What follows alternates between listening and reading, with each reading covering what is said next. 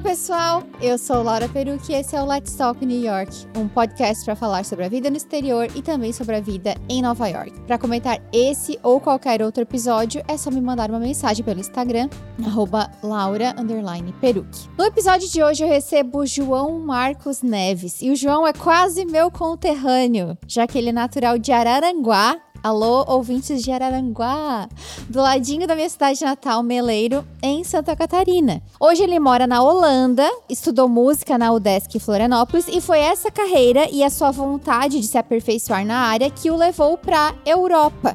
Que eu não sei falar o nome da cidade dele, depois ele vai falar. Hoje o João vai contar mais essa trajetória eu acho que o mais bacana da história dele, primeiro, é o exemplo de sucesso, digamos assim, de uma área que não é tão fácil, né? Música. E segundo, nas palavras dele, os nossos sonhos, os, os grandes projetos não vão acontecer da noite pro dia. Não acontece no tempo que a gente quer, acontece no tempo que tem que acontecer e nem do jeito que a gente quer. Bom, essa, essa altura do campeonato, todo mundo já deveria saber disso, mas é sempre bom relembrar, né? Então, João, seja muito bem-vindo, muito obrigada por topar participar do podcast. Ah, obrigado, Laura, obrigado pelo convite. E obrigada a Meiroca aí e o Nicolas, conectaram a gente. O João é amigo da Meire, minha irmã, e do Nicolas, meu cunhado, que cuida aqui do, do podcast também. Bom, tu fez o sonho do sonho do catarinense, né? Estudar na não na federal, mas na estadual, em Floripa. Por, por que que tu escolheu música, essa carreira tão fácil, básica? Não tinha uma carreira não, mais não difícil? Não tinha problema pra cabeça, né? Desde muito cedo, eu, eu comecei a me envolver com música, eu tinha uns 12 anos. E eu era, eu era um menino muito tímido, assim, muito a minha relação com a música me mudou muito, sabe? E eu acho que isso foi muito significativo. E é claro que quando a gente se envolve com alguma coisa tão cedo, isso acaba nos dando uma, talvez uma sensação de, de pertencimento, né? É, eu não sei se isso é certo, mas isso acaba se tornando parte da nossa personalidade também, né? Da nossa identidade. Sim. Depois, no, no, no, ensino médio, eu comecei a, a, ter contato com outros, com outros músicos, comecei a, a ir a Florianópolis e acabei me envolvendo assim com mais, mais profundidade com esse, com esse universo. Tu não tinha nenhuma outra opção assim de faculdade na cabeça, além da música? Naquela época eu tava bem decidido já no ensino médio. Uhum. Tá, e aí tu foi pra Floripa, né, estudar na UDESC, que é a UDESC tem a faculdade de música. Como que entrou o lance de ir pro exterior? Como que isso entrou na jogada, assim? Tu falou que tu sempre quis fazer música, foi meio que um caminho natural para ti. A oportunidade no exterior, tipo, tu, tu foi aquele tipo de pessoa que sonhava em morar fora? Como que isso aconteceu? Eu, eu acho que eu sempre tive um pouco essa, essa, esse sentimento, essa inquietação, assim, eu não sei explicar, mas eu sempre soube que uma hora alguma coisa ia acontecer e eu ia, eu ia sair, eu ia para algum lugar muito distante, assim. Essas coisas da nossa intuição que é difícil de explicar, né? Mas eu acho uhum. que no uhum. fundo eu, eu sabia que uma hora isso ia acontecer, não sabia como. Eu comecei a ter contato com outros músicos em Florianópolis, tinham morado no exterior. Nesse meio do jazz, da música instrumental, é muito comum as pessoas irem para Nova York, né? Passarem um tempo em Nova York. O meu professor, na época, o Leandro Fortes, que agora está em São Paulo, que é um grande guitarrista de Santa Catarina, ele tinha morado por alguns anos em Nova York. E depois eu conheci outros músicos que também tinham feito esse mesmo trajeto, que é a meca do jazz, assim, né? Que é onde as pessoas vão para estudar jazz. Que era, era a, tua, a tua área de que tu estava se especializando. Isso. Mas, me, mas mesmo isso levou um tempo, essa ficha levou um tempo para cair, porque imagina, para quem saiu de Araranguá, tipo, Florianópolis já é muito grande, né? É, é. Já é uma, difer já é uma diferença enorme. E, e, Floripa não é nada agora que a gente olha, né? Não é uma cidade grande, né? Tipo, ela é uma cidade talvez territorial, grande, mas assim, ela tem aquele ar de cidade mais pequena. Não sei, eu tinha essa sensação quando eu ia pra Floripa. Sim, eu, eu, também tenho isso. Eu também tenho essa Mas sensação. Mas pra quem sai de Meleiro e Araranguá, né? Qualquer coisa é grande. E sair, assim, direto do colégio, sai daquela bolha, assim, que o nosso universo é o colégio, com 18 anos, indo morar sozinho em Floripa. É uma reviravolta muito grande já, né? Eu, eu, já, eu já achava Floripa o máximo, né, na minha cabeça, assim, nossa, que cidade incrível. Mas levou um tempo. Eu fui algumas vezes a um, a um festival grande que tem, chama Oficina de Música de Curitiba, que é um festival de música que tem, tem oficinas para músicos, que tem cursos de todos os instrumentos. Assim, aí vem professores do mundo inteiro para Curitiba. Naquela ocasião também conheci muita gente que, ou, ou do exterior, ou que tinha ido morar no exterior. Então isso foi, foi abrindo a cabeça para essa possibilidade, sabe? Era muito difícil conceber assim, nossa, um dia eu tô aqui, depois eu vou dar um jeito e vou entrar num curso lá não sei aonde para eu não sabia como fazer isso. Eu achava que isso uhum. nem era possível, era uma coisa muito abstrata. Bom, aí, aí depois eu, eu, eu, eu consegui através, através da Udesc, né? Mas, mas foi, foi um processo bem, bem, bem gradual. Assim. Mas tu falou de Nova York. Tu, tu pensou em, em vir para Nova York? Tipo assim, era a tua primeira ideia? Eu já achava que isso já era um passo muito grande, assim. Eu pensava, não, de repente um outro lugar, porque. É como eu te não falei. Tá com tipo, essa bola toda. É, e eu já achava Floripa muito grande, assim. Eu, eu, eu conheci Nova York, né, quando eu era criança. Eu tenho, eu tenho família em Boston, tenho uma tia que mora em Boston. Então eu tive a oportunidade de, de conhecer Nova York quando eu era criança. E, e eu, mas eu achava, tipo assim, grande demais, sabe? Eu achava muito caótico. É um, é um clima, um tipo de cidade que eu não, eu não sei se eu, se eu iria me adaptar. Assim como eu não gostei, eu não consegui me adaptar muito com São Paulo nas vezes que eu fui para lá, sabe? É Sim. uma outra vibe, assim. Eu não sei, eu não sei se é para todo mundo morar, morar em Nova York ou em São Paulo. Concordo, sabe? concordo. É, aí em 2013 já, assim, já tava com a mente mais aberta para essa possibilidade, já, hum, já não achava mais que, que era impossível. Aí, a, através da Udesc, eu, eu, eu tentei para McGill University em, uh, em Montreal, né, no Canadá, uhum. que tem um curso de jazz também lá, bem famoso. E aí fiquei alguns meses preparando os documentos e prova de inglês e, e traduzir documentos. E aí eu enviei os documentos e fiquei aguardando, tipo, alguns meses. E a Udesc não me, não me dava nenhuma atualização, eu tava achando aquilo meio estranho, assim. Aí um dia eu, eu perdi a paciência, eu fui... Na época eu ainda fazia um curso de inglês e eu pedi pro meu professor me ajudar, porque ele era americano, nativo, assim. Não que o meu inglês, eu acho que na época eu já desenrolava bem o inglês. Sei lá, queria ajuda de alguém que pudesse desempenhar melhor, assim, no telefone. Aí eu liguei pro Canadá, eu falei, tipo assim, a gente falou com várias pessoas... Aí chegou, ah, gente, nós estamos aqui com seus documentos, sim, João, só que eles chegaram, tipo, três meses depois da seleção. Que sacanagem o desk. é, é, e foi, assim, uma decepção enorme, porque eu, eu tinha me preparado já pra ir. esperando a resposta como se tu tivesse sido considerado. E aí tu nem, tu, tu chegou atrasado. Sim, não, eles nem avaliaram os meus documentos, porque já tinha passado já. Imagina, é, é como, eu, eu, te falei antes, assim, é, é, um, é um projeto de, de que, que, leva tempo, né? A gente não decide ir para outro lugar assim da noite pro dia, né? Não é como pegar um ônibus. Aquele próximo ano já estava todo planejado, já tinha mudado. E daí eu fiquei muito frustrado, muito, muito revoltado, assim, com, com, de, com aquele departamento da universidade e tal. Logo depois disso, eu já comecei a, a, a, a buscar outras possibilidades, porque eu já Daí essa ideia já tinha amadurecido na minha cabeça, né? Eu já tava muito agoniado pra. Eu vi, eu vi que era possível, né? Eu vi que não era, que não era inviável. Sim. A partir do momento que tu viu que podia ser uma, uma possibilidade, aí não tinha mais volta. É, não, já tinha colocado a ideia na cabeça, não, não, não... Quantos anos tu tinha em 2013, quando tu tentou? 21, talvez. Nossa, bem novinho. Hoje eu acho que é uma coisa boa ter, demora, ter levado tanto tempo, assim, sabe? Fazer as coisas Sim. com mais maturidade. É, tem, um, tem, uns, tem uns nãos que a gente só entende mais tarde, né?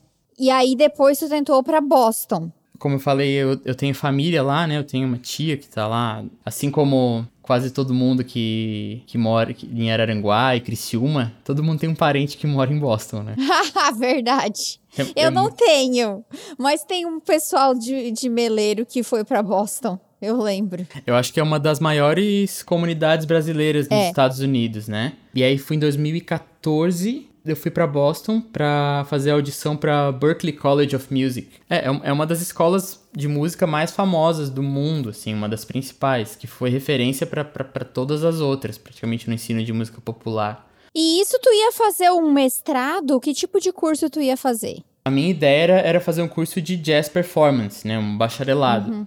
Ah, entendi. Porque o curso da UDESC é um curso de licenciatura. Ele é voltado uhum. para a formação de professores. E o próprio modelo de instituição, uma universidade, ela é voltada, é muito voltada para pesquisa, produção de conhecimento científico. Tentam te convencer a ficar lá também, fazer mestrado, doutorado. E é uma carreira bem específica, né? E esses cursos, como o da Berkeley ou, ou dos conservatórios aqui, eles estão num. Eu acho que é o que nos Estados Unidos se chama de college, né? Que não é, não é universidade. Ele é, é bem mais prático. Eu não, eu não tenho certeza se é isso, mas não, não tem tanto foco em pesquisa, né? Tá, Mesmo, tá, acho que tem mestrado, mas ele não, mas ele é um mestrado diferente, entendeu? É muito uhum. é tudo é muito mais prático.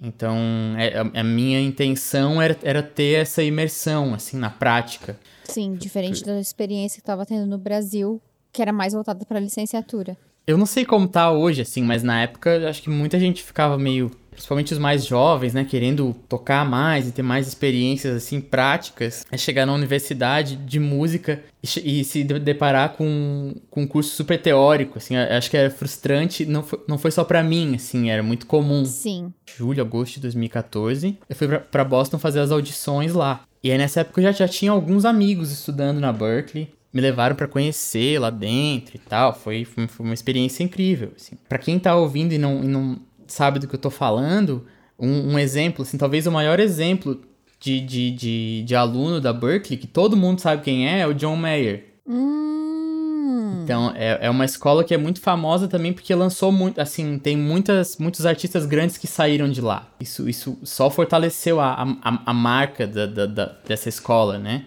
E aí eu, eu fui para lá fazer audição. Inclusive, eu caí numa sala para fazer audição que o professor era brasileiro. Aí eu fiz a minha audição toda em português. Que massa. Fiz lá os, os trâmites. Aí, aí, levou alguns meses pra, vir o resultado. E na época eu, eu consegui uma bolsa de 50% do tuition. Que é bastante coisa, né? Aí fui fazer a conta de quanto era 50% do tuition, né? Uhum. Só que é 50% do tuition, tipo, muito caro. É, porque as, as mensalidades, as, as tuitions aqui são, são absurdas. Tanto que as, os alunos saem eles se formam endividados já. É, é, é comum isso. É. é. E depois corre juros sobre isso, acho que corre um pouco de juros sobre isso corre. ainda. Tem gente que, que, uhum. que fica, fica numa bola de neve com isso. O tuition da Berkeley em 2014, hoje em dia já, já tá bem mais além, mas na época da Berkeley anual era 32 mil dólares. E aí tu vai ter que pagar 16. 16. 16 mil. É, mas aí em reais, quanto tava o dólar naquela época? Uns 3? 2014 já tava quase. Tava mais de dois, quase três, eu acho. Mais o living. É, não, mesmo, mesmo com família lá, tornou inviável, assim. E com todas as, todas as, as restrições de ser estrangeiro, com visto de estudante, tem toda, né, a gente tem que colocar tudo isso na balança, né, toda essa, essa burocracia de quem se muda para outro país. É, acabou que na época também não deu, assim, a segunda. segundo plano que não, não deu certo. Assim, meio desiludido, aí terminei o desk. Tu pensou em não tentar mais depois dessas duas negativas, dessas duas vezes que deu errado? Eu tinha um pressentimento de, de, de que eu ia dar um jeito, sabe? De, de que eu uhum. ia em algum momento pro, pro exterior. Eu não, eu não sei. Eu não sei te explicar o que era isso, mas eu, mas eu, eu tinha essa sensação desde muito cedo. Que eu não ia ficar em Araranguá fiquei um tempo assim, chateado, poxa, fiz todo esse, esse, esse esforço e, e não vai rolar e tal. E aí nessa mesma época, eu conheci dois músicos de Florianópolis que tinham morado aqui na Holanda. Eles vieram estudar em Rotterdam, chama Codarts, o Conservatório de Rotterdam. Aí eles me disseram: você está procurando um lugar para estudar? O tuition do, dos conservatórios na, na Europa é bem mais acessível é bem mais viável, assim, não é uma coisa tão além. Sentei pra, pra fazer os planos de novo. E, e, tudo isso leva tempo, né? Quando tu tem que fazer esse tipo de planejamento, porque tu tá indo atrás de uma oportunidade, é assim mesmo, as coisas levam tempo. E também, assim, quando a gente começou a falar em morar fora, eu e o Thiago, sei lá, foi em 2012. 2011, 2011. A gente foi concretizar algo em 2014. Então, né, não, nunca é, como tu falou, nunca acontece da noite pro dia. Não é assim, ah, tá, quero morar fora, amanhã eu tô indo. Não é assim. Tem tudo, tudo que envolve isso, cada detalhe, né? É o trabalho, o estudo, e tem todos os documentos, e para onde eu vou, onde eu vou morar, tem, tu tens algum contato ou não na cidade, tudo isso é bem demorado, né? Isso, é, isso foi mais ou menos na época da, desse, desse, resultado da prova.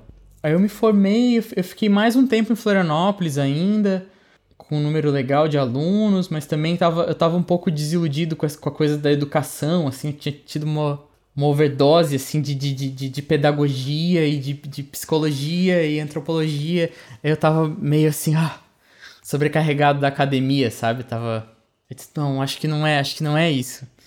E aí, em 2016, aí eu comecei a me movimentar de novo pra, pra, pra concretizar esse, esse, esse plano, assim. E para quem tem a possibilidade de, de fazer cidadania italiana, acho que facilita bastante, né? E aí eu fiquei alguns meses envolvido nisso e tal, e, e pegar documentos e cartório e tal além de tudo, teve isso, assim, né? Antes, antes da Holanda ainda tinha que resolver tudo isso, assim, dos documentos. Sim.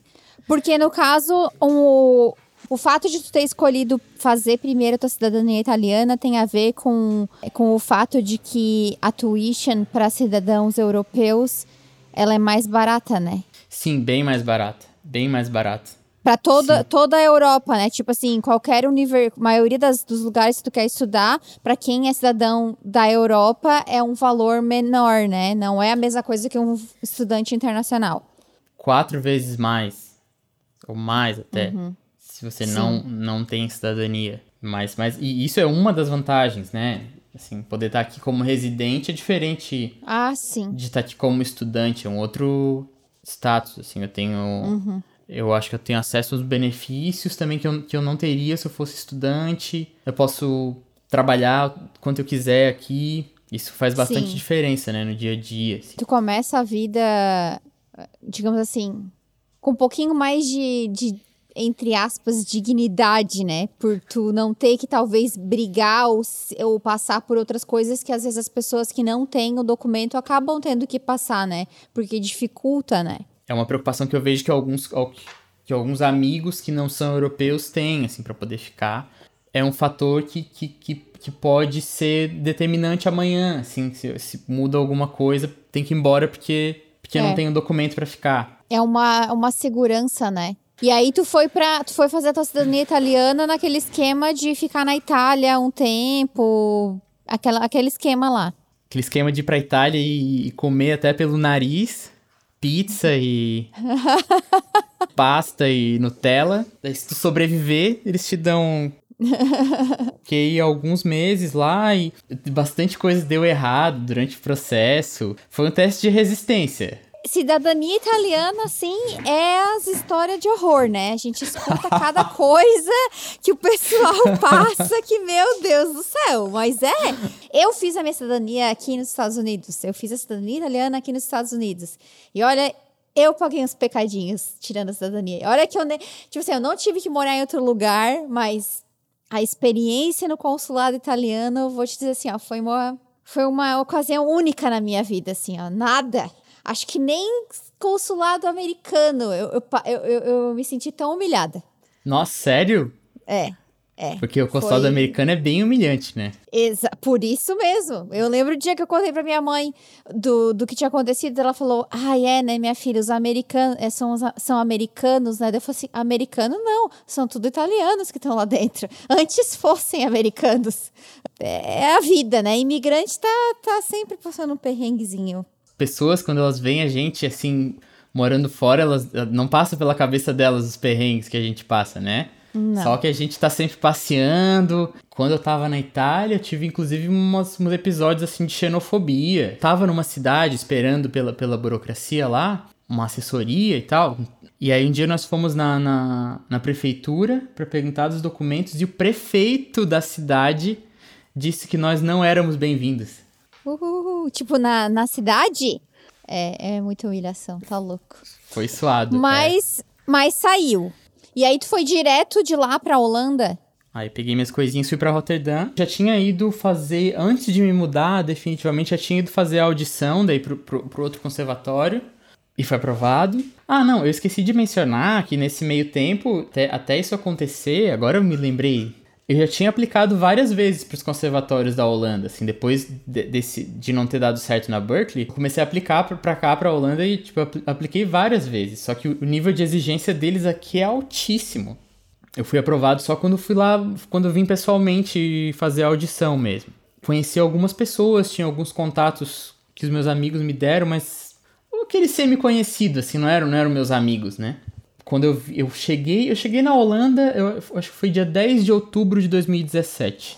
E aí começou aquela novela da adaptação, né? Não tá pensando no que a gente veio fazer, né? A gente tá pensando, lá, tá procurando um lugar para alugar, tá vendo como faz para se registrar na prefeitura, como que como que abre uma conta no banco tem uma lista de coisas que você tem que fazer antes de começar a viver, né? E aí o primeiro mês é só, é só isso, né? Só essa. É só tem... resolvendo pepino, né? Primeiro mês sem dormir direito, assim, pensando, ah, isso aqui eu não resolvi ainda, ah, isso aqui eu tenho que fazer. Uma infinidade de coisas pra, pra, pra, pra fazer. Não, eu faço questão de enfatizar isso, assim, porque eu sou muito. Sempre que alguém pergunta de como é aqui, eu sou muito antirromântico, assim. Eu sinto que eu jogo balde de água fria nas pessoas, mas quem vê a gente, assim, lá do Brasil acaba idealizando demais, sabe?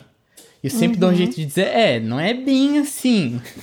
É uhum, bom, eu... é bom. Agra agradeço todo dia por estar aqui. Tem as suas contradições. E não é, e não é nem um pouco simples. Mas, eu, João, é o que eu sempre falo aqui no podcast. A minha missão é desromantizar a vida no exterior. É uma experiência incrível, com certeza. E a gente amadurece sei lá, mil anos em três, a gente tem acesso a muita coisa, é um puta de um privilégio, mas não é um conto de fadas. Eu acho que a gente tem coisas que não dependem da gente, por exemplo, ah, em muitos lugares que tu vai morar, automaticamente tu já ganha aquele pacote de segurança, por exemplo, né? Então assim, tá, uhum. eu vou andar na rua, ninguém vai roubar meu celular.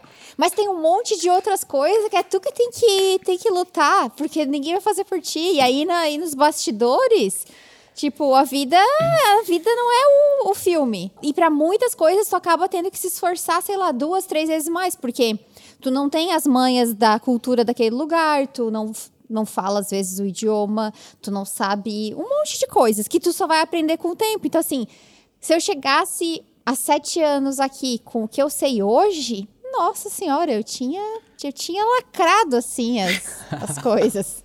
a mas, né? chegada. É. é, mas a gente aprende na dor, né?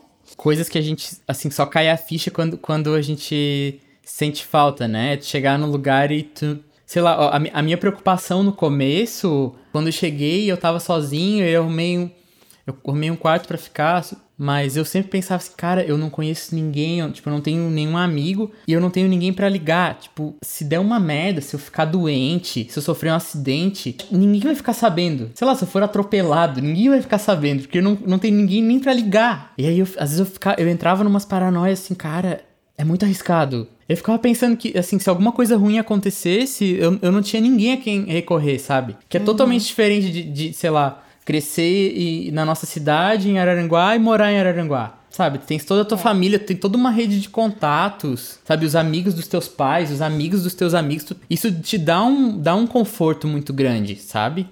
Tu nunca para pra pensar nisso no Brasil. Ah, e essa é uma sensação que eu tenho até hoje, assim, todas as vezes que eu, que eu voltei depois para visitar a minha família, que é tu andar na rua, assim, tu sair para caminhar e tu saber onde as pessoas moram. Ah, aqui é a casa do fulano. Ah, aqui é a casa da minha tia. Aqui é ca... Isso não existe aqui, entendeu?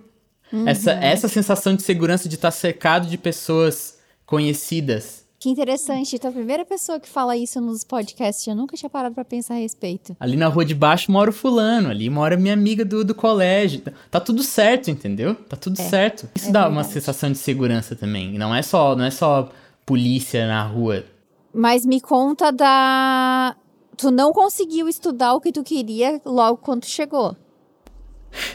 Ah, porque senão teria sido, teria sido fácil demais, né, Laura? Porque tu queria estudar o, fazer o bacharelado no jazz, uhum. mas não deu certo também. Nas cidades grandes, em Rotterdam, Haia e Amsterdã, é super concorrido. vem gente do mundo inteiro. E são pouquíssimas vagas.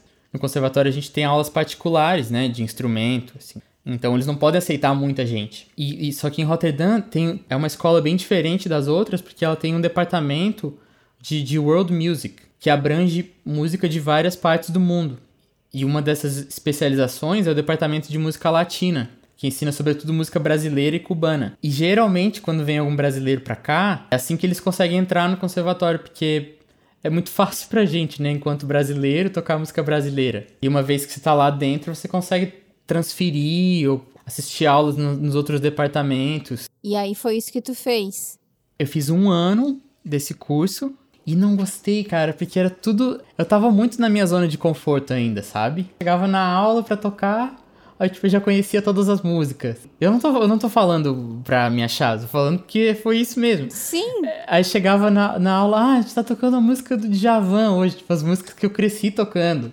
E aí chegava lá, eu chegava lá pra ver se, assim, na, na, expectativa de ter uma informação nova, sabe? Mas eu chegava lá e acabava meio que tendo que explicar para os outros como tinha que fazer. E aí daí depois eu comecei a, pensar, assim, ir, ir para outro lugar, mas eu, teve, eu lembro de uma conversa que eu tive com uma professora brasileira que dá aula lá.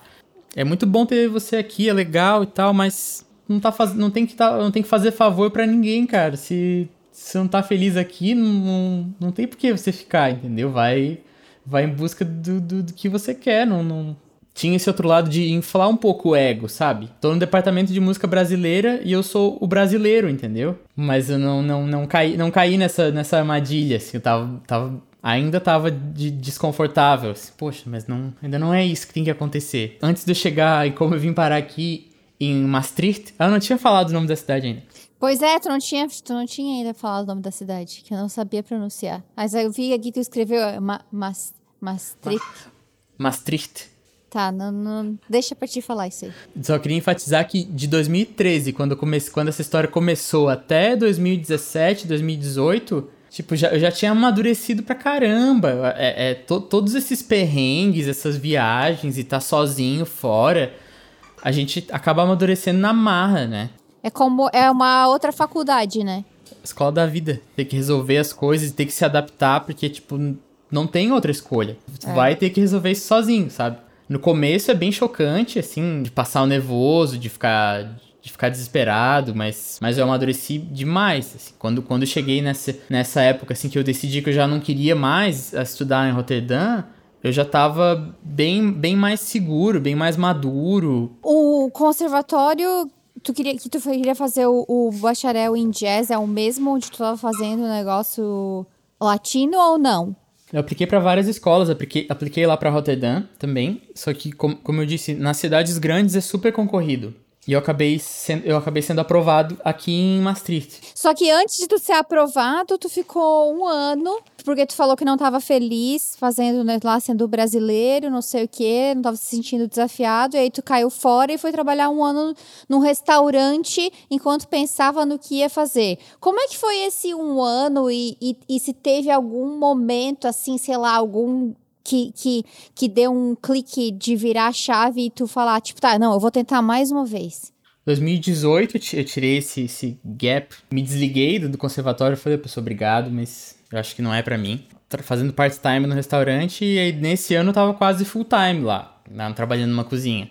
E decidi fazer isso para pensar na vida mesmo. Ah, preciso dar um respiro, talvez me afastar um pouco da música para ver se é isso mesmo, para ver se se não, não pinta uma outra, uma outra oportunidade, uma outra possibilidade no, no, no, horizonte, sabe? Eu achei que, eu achei que foi super, super válido ter essa experiência com relação ao crescimento pessoal, assim, mas, mas até para conhecer essa outra realidade, sabe? De gente que trabalha duro pra caramba, essa mão de obra de serviços, assim, de restaurantes, bares, hotéis. Eu, obviamente, sempre tratei todo mundo com respeito, mas hoje eu trato com muito mais respeito ainda, sabe? Porque algumas dessas pessoas praticamente não têm vida pessoal. Eu vi coisas lá muito impressionantes. Gente que faz turno de 10, 12 horas e de trabalho braçal duro, assim. Trabalhava num restaurante grande lá em Rotterdam. Foi muito importante, assim, pro, pro meu desenvolvimento pessoal poder ter contato com, com essas pessoas, com esse universo, porque esse meio, esse meio artístico é, sinceramente, assim, é para uma minoria, pessoas que têm uma condição de fazer essa escolha, bastante consciência, assim, do, do, privilégio que é poder fazer essa escolha. Não, eu quero ser músico, comprar, uhum. comprar um instrumento caro, comprar um equipamento para poder me dedicar à minha música. Isso é um puta privilégio, sabe? E aí, de repente, tá trabalhando full time num restaurante com uma galera que, que depende daquilo, sabe? Eu Sim. tava lá porque. É, ah, era um emprego de estudante, mas para eles era, é full time. A vida dos caras é, é isso, entendeu? Pode ser muito enriquecedor sair da bolha, às vezes, sabe? Aconteceu alguma coisa? Como que tu. Como que tu decidiu, tipo, vou tentar. Vou tentar mais uma vez, vou, vou lá me humilhar mais um pouquinho. Tentar entrar no bacharel de jazz. o não eu já tenho, agora eu vou lá buscar o não, uma humilhação. Eu já tenho, exatamente, exatamente. Me dei conta que, cara, eu não, eu não caminhei isso tudo só para chegar até aqui, né? Não é possível, já, já me esforcei tanto, já passei tanta dificuldade, eu não, não vou desistir aqui sem, sem, sem nem, nem tentar, nem, assim, sentir o gostinho, né? E eu disse, não, cara, eu vou tentar mais uma vez. Mas aí eu já, tipo assim, já tinha feito um monte de audições, já, já já tinha passado por todas essas experiências. Hoje eu já meio que fiz as pazes com isso. Não, tá tudo certo, faz parte do processo. Na época eu tava, eu tava meio cansado. Assim, cara, eu vou tentar mais uma vez. Eu apliquei pra, pra Maastricht e pra mais umas duas escolas. E passei pra cá. Isso foi no verão de 2019 já. E ainda tu tá estudando ou já terminou?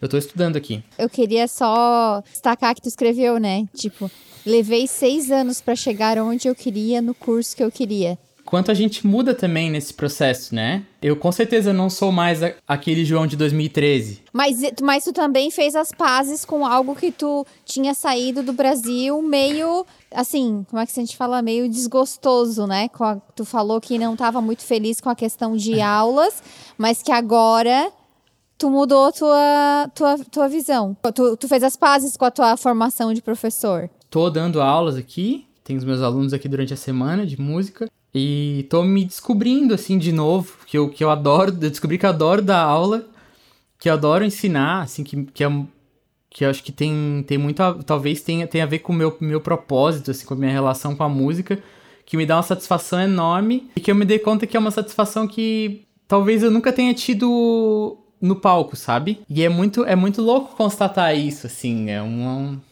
é o universo rindo da minha cara. De certa forma, eu neguei isso por muito tempo, assim, não, não, pô, vou lá tocar e tal. Hoje eu sinto que eu, que eu, que eu posso contribuir de alguma forma, contribuir positivamente com a vida das pessoas, sabe? Tô muito feliz com, com esse momento que eu tô agora de, cara, não, eu, eu gosto de dar aula, é, é, gostoso, me, me satisfaz mesmo, sabe? E o teu aluno dizer que, nossa, cara, o meu, meu sonho é tocar violão e falar assim com, com os olhinhos brilhando, sabe? A pessoa fala quase, quase se emocionando. Hoje eu dei uma aula, a minha aluna falou, ah, João, isso aqui é o meu momento feliz da semana, eu espero a semana toda por isso. Cara, isso é, muito... é muito. Não tem preço, cara, não tem preço. Saber que tu faz parte disso, sabe? Tu falou que tu não. Que tu achava que tu ia ser fe mais feliz no palco é, e não dando aula. Tu acha que isso tem a ver com aquilo que é vendido, tipo a imagem, tipo assim, porque o que é vendido pra, pra massa sobre a música é o músico que está no palco. Não é o músico que está dando aula. Então, será que tu foi meio que seduzido pela visão mais glamurosa da música? Daí tu, porque te venderam isso por muito tempo, tu achou que, ah, não, esse, esse ali que é o meu caminho para ser feliz, não da aula. Com certeza, tem uma série de, de, de é, estereótipos e do trabalho do músico e tem uma, uma ideia, assim, no, no meio musical, um preconceito de que, ah, o cara que não cara que é frustrado, que não toca bem, ele vai dar aula. Isso, nossa, isso não é verdade. Isso tá muito ultrapassado. Eu acho que são duas carreiras completamente diferentes. E justamente você, você tocar bem não significa que você é capaz de, de explicar isso para alguém.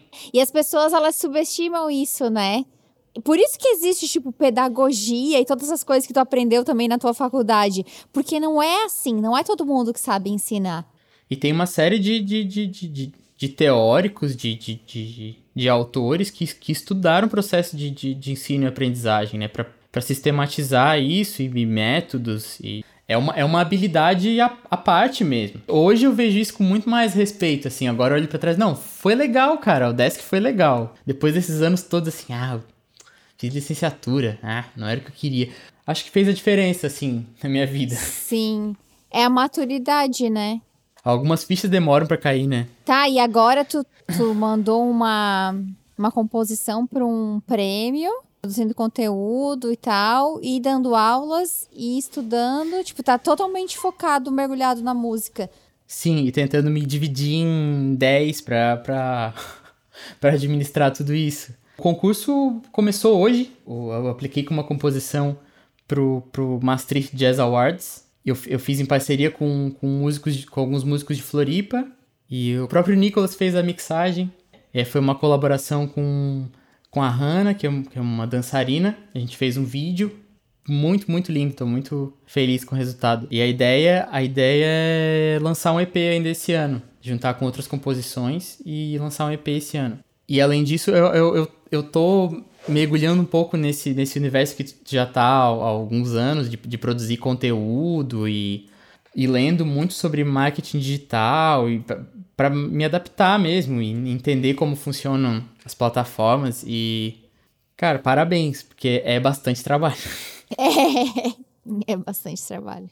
Mas é que os trabalhos, digamos assim, os trabalhos mais artísticos, eles nunca são reconhecidos, né? Tipo, a música, a criação de conteúdo, as pessoas não, elas não, elas não enxergam, elas não conseguem ter a dimensão de todo o trabalho que é envolvido, porque é, foi uma explosão, né, de tanta gente fazendo, daí as pessoas têm essa ilusão que achar que é só ligar uma câmera e só postar uma foto, enfim. Mas me conta, os planos são ficar na Holanda? É difícil perguntar isso pra um, pra um expat, né? Eu tenho fases, assim, às vezes eu, eu já pensei que eu não ia voltar nunca mais pro Brasil. Depois eu pensei, ah, cara, acho que, acho que pode ser legal voltar um dia, assim, e tá mais perto das pessoas queridas. Hoje eu confesso que eu não sei. acho que se, se um dia eu decidir, eu vou fazer isso sem culpa, sabe? Porque o mais, o mais importante é a gente, a gente tá, tá bem com, com, com, com nós mesmos, né? Eu, eu, eu ouvi isso num outro episódio do, do teu podcast outro dia que você estava falando. Eu não lembro quem era. Que ela se mudar, ela foi para Nova York, depois foi para Califórnia, depois foi para Canadá e pensava que o problema era uh, o problema era o, o, lugar. O problema não é o lugar, o problema é você não tá bem, você não tá bem uhum. consigo mesmo, né? E, aí acaba que isso tudo é, vira uma é. fuga, né? Tipo, ah, pra, não, pra não lidar com os meus problemas, eu vou mudar para outro lugar para ver se, se alguma coisa muda, mas a gente vai levar a, os nossos problemas com a gente, não adianta. O que, que tu mais gosta da vida na Holanda? Poder pedalar para qualquer lugar. Ah, então essa cultura da, da, do pedalar não é só Amsterdã. Não, é no país inteiro. Eu acho que é alguma coisa em torno de 50 mil quilômetros de malha cicloviária. Para um país que é menor do que o estado do Rio de Janeiro. Você pode pedalar para literalmente qualquer lugar. As rodo... Inclusive nas rodovias tem ciclovias, assim. É uma, uma praticidade que eu acho que não tem em nenhum outro país do mundo, assim, você poder viver sem carro. Sim. Que é uma coisa que, eu, que me incomodava muito do Brasil, essa, essa dependência do carro, né? Você, e aí toda vez que você sai, tem que ver se tem que ficar se preocupando se tem lugar para estacionar, ou quanto que é o estacionamento, ou se tem alguma coisa de valor no carro, tem que tirar porque alguém vai roubar. Eu acho que é, uma, é um gasto de é. energia e de tempo muito grande em torno do carro, sabe? E aqui não, as pessoas não têm muito isso, assim, me, mesmo quem tem carro, as pessoas não usam o carro o tempo todo. Eu acho que isso é disparado, assim, a maior, maior diferença no estilo de, de vida. E, mas eu, eu diria, eu, eu diria a, a questão da, da, mobilidade como um todo, assim, não... Vou, vou corrigir minha resposta, não é a bicicleta, é não precisar de carro. Quando tem algum, alguma, algum lugar que, sei lá, dependendo para onde tu vai, que, tem, que envolve trânsito e essa, essa preocupação de estacionar realmente gera uma ansiedade e tu perde um tempo. Bom, para a gente dar um fechamento, a mais uma pergunta difícil. Quais foram teus maiores aprendizados em toda essa trajetória? Acho que mais morando fora, assim. Apesar de, né, acho que dá para incluir aí todos os nãos que tu levou, porque tu poderia ter desistido na primeira vez que tu descobriu que a UDESC atrasou tua documentação. Foi mal, UDESC. Não estamos fazendo campanha contra, tá? Não, um beijo, Desk. mas, mas desde isso, desde os nãos que tu ganhou, até, até tu mudar para fora e se ver sozinho e trabalhar em restaurante e tentar de novo que que tu diria que é teu maior aprendizado, tua maior lição que tu tira disso tudo? Acho que a, a primeira é essa de que as coisas não acontecem no tempo que a gente quer, elas têm, têm um tempo próprio para acontecer. Os nossos sonhos não vão se realizar do jeito que a gente queria, né? Nunca é exatamente como a gente planejou. Se eu puder acrescentar outra coisa, é. Eu aprendi essa lição também que, que, que muitos dos teus entrevistados mencionam, assim, de que não importa tanto onde a gente mora, sabe? Acho que é importante a gente estar tá bem.